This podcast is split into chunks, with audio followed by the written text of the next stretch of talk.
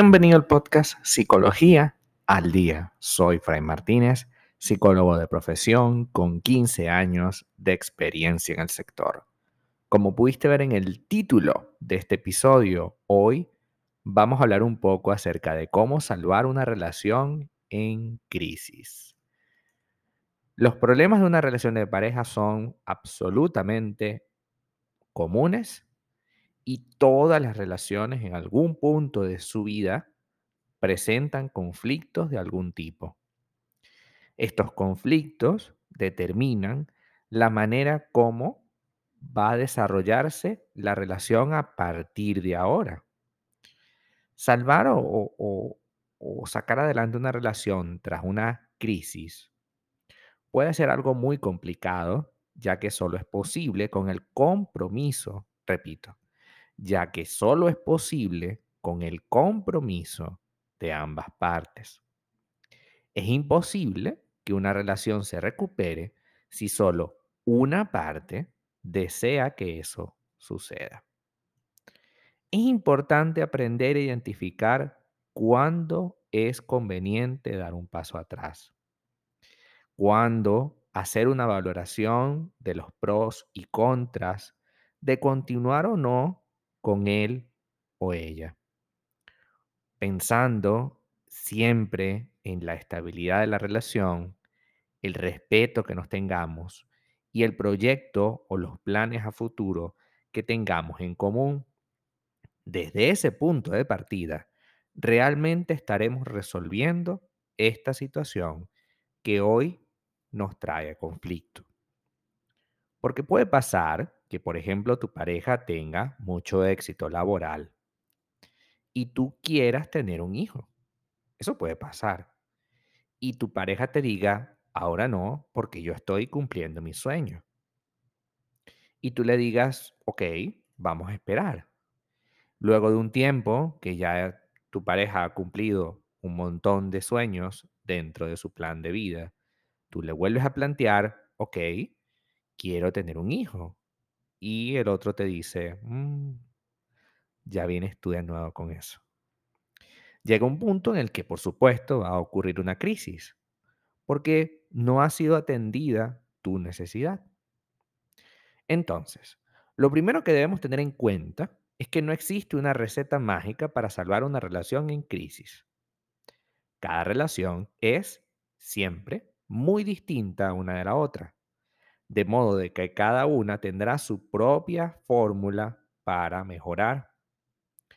Hoy vamos a hablar de algunos elementos que tenemos en la mesa para trabajar, pues son lo básico. Identificar cuál es el problema real es clave. Por ejemplo, cuando ambas partes están de acuerdo con los motivos que han llevado a su relación al estado de crisis, puede y puede establecerse con claridad metas y procesos que nos lleven a fortalecer nuestro vínculo. Si nos damos cuenta, a lo mejor ese querer tener un hijo, en realidad lo que significa es que quiero pasar más tiempo contigo. Quiero que nuestro proyecto esté más unido. Siento que desde que estás trabajando eh, de esa manera, ya el proyecto de pareja pasó a segundo plano. Existen relaciones en donde se le da tanta importancia al sobrevivir que no se da ninguna valoración al vivir. Entonces, cuando su pareja le dice, quiero tener más tiempo contigo, la otra persona siente que le están exigiendo algo que no puede dar. Lo cual no es cierto. El problema real es que tú no quieres darle tiempo. Es que tú quieres fortalecer otras áreas de tu vida que vaya, no hay ningún problema que lo quieras fortalecer, pero el costo de, esa de ese fortalecer tu vida no puede ser a costa de la salud mental de tu pareja. Porque si fuese al contrario, probablemente tú no lo tomarías así. Probablemente tú exigirías un cambio y si no lo observas, te irías de la relación. Por tanto, vamos a ponernos un poco en los zapatos de esa otra persona que hemos hecho o hemos, o hemos colocado en una situación de riesgo e identifiquemos cuál es el problema real. A lo mejor el hijo no resuelve el problema, pero es la única alternativa que se le ocurre para poderte decir, quiero pasar más tiempo contigo. Porque al tener el hijo, pues por supuesto, tú deberías pasar más tiempo en casa y no deberías tener tantas atribuciones. El deber ser, pero no es necesariamente lo que hacen. Entonces, el hijo se convierte ya en otro problema a resolver. Ya tenemos mi problema de que me siento solo o sola, más el problema de que tenemos un hijo que, si bien es cierto, los hijos no son un problema, pues evidentemente tienen un costo. Y ese costo ahora lo está pagando solo una parte. Segundo elemento, asume tu cuota de responsabilidad y solo tu cuota de responsabilidad. Cuando me preguntan en terapia cuánto es la cuota de responsabilidad de lo que está pasando, yo siempre digo que es únicamente 50%. ¿Y por qué digo únicamente? Porque muchas veces el gran problema que tenemos en una relación es que uno de los dos asume el 100% del problema o uno de los dos eh, saca, ¿no? Desplaza su 50% hacia el otro, haciéndole culpable de todo.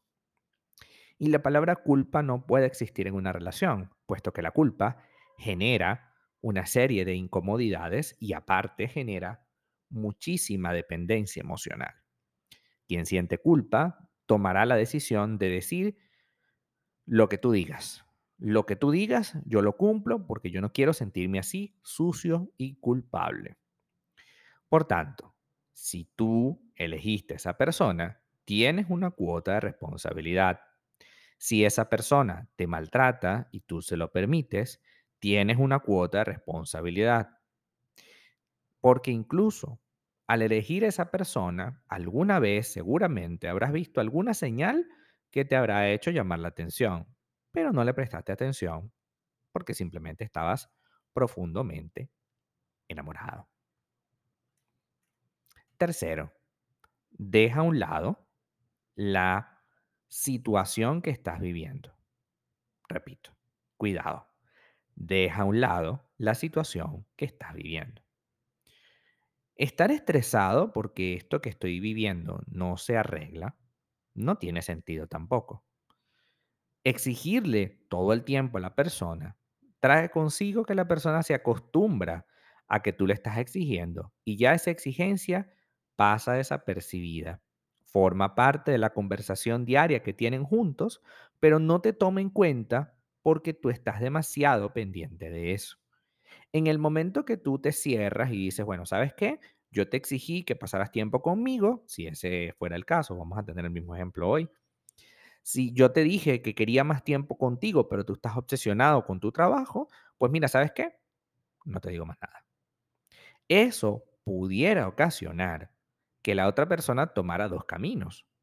Camino número uno, súper tóxico. Bueno, ya dejó de echar broma, ya dejó de exigirme, entonces ahora voy a hacer mi vida.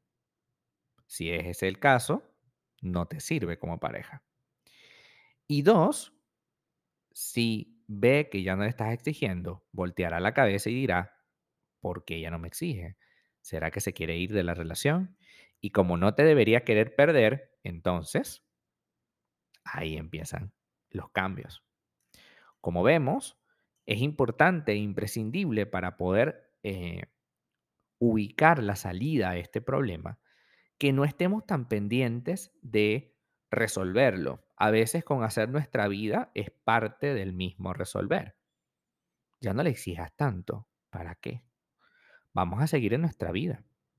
Si a esta persona le importamos, seguramente dirá, qué raro que ya no me exige. Voy a preguntarle.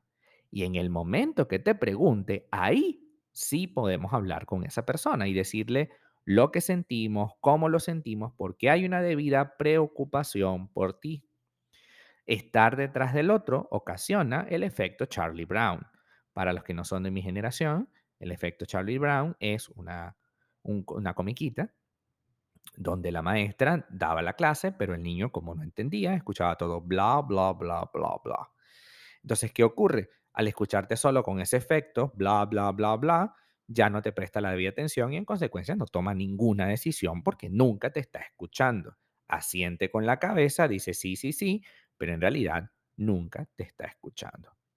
Entendamos, uno, que las crisis son normales, dos, que las crisis siempre aparecen y tres, que las crisis se pueden resolver. Incluso, terminando una relación, se ha resuelto la crisis. No existe tal cosa como crisis permanente o yo siempre tengo que estar detrás de él para que las cosas funcionen. Si eso es así, es una decisión que estás tomando tú. No es una dinámica sana.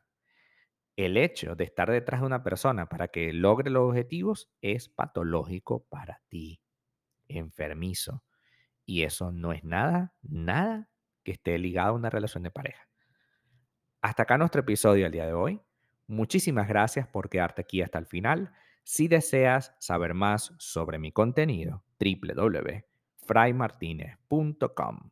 Para consultas online, www.fraymartinez.com y también sígueme en mi Instagram, arroba fraymartinez20. Muchísimas gracias y hasta el próximo episodio.